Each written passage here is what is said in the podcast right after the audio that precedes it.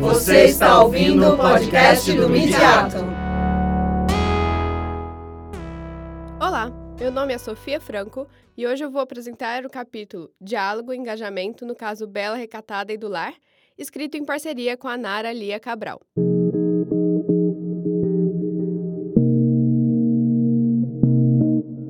Neste capítulo, analisamos a repercussão no Facebook gerada pelo perfil de Marcela Temer, publicado pela revista Veja, no dia 18 de abril de 2016.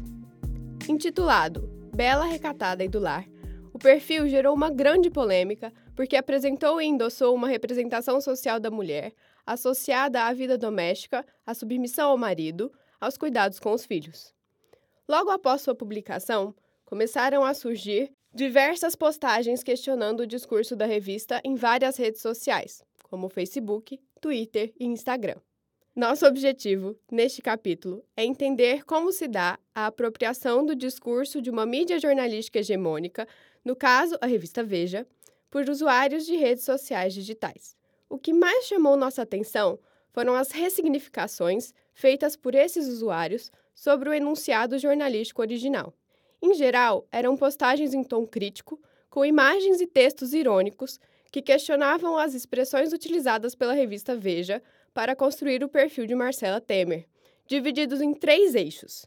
Buscaram ressignificar a palavra bela por meio da afirmação de outros padrões de beleza. A ideia de recatada, por meio da afirmação da liberdade sexual da mulher.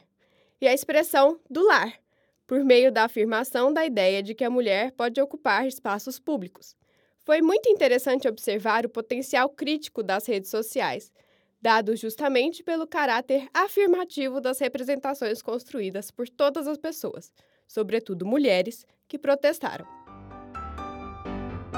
Oi, oi, oi, hoje diretamente da cozinha para mostrar que eu sou uma esposa recatada, do lar, não tão bela quanto Marcela Temer, não tão bela quanto Marcela Temer, mas a gente O ditador tenta, romano né? chamado Júlio César tinha uma mulher chamada Pompeia, de quem ele se divorciou alegando que sua esposa não deveria apenas ser honesta, mas As parecer pessoas não honesta. cansam de pagar micão, né, cara? Pô, veja. A construção de atos de fala afirmativos e outras autorrepresentações para a mulher possuiu, naquele momento, um grande poder de convocar outras mulheres a se manifestarem.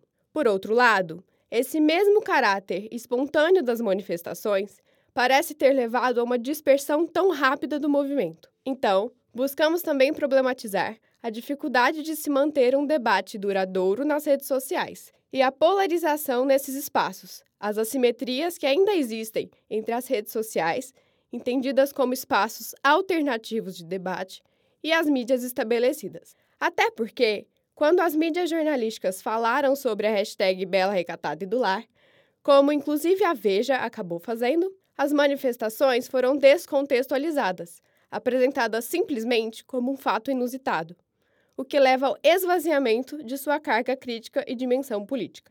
Por tudo isso, o que buscamos fazer em nosso capítulo, do ponto de vista teórico, foi entender as mediações em jogo no caso Bela Recatada e do Lar, tomando o conceito de mediação como sinônimo de negociação cultural.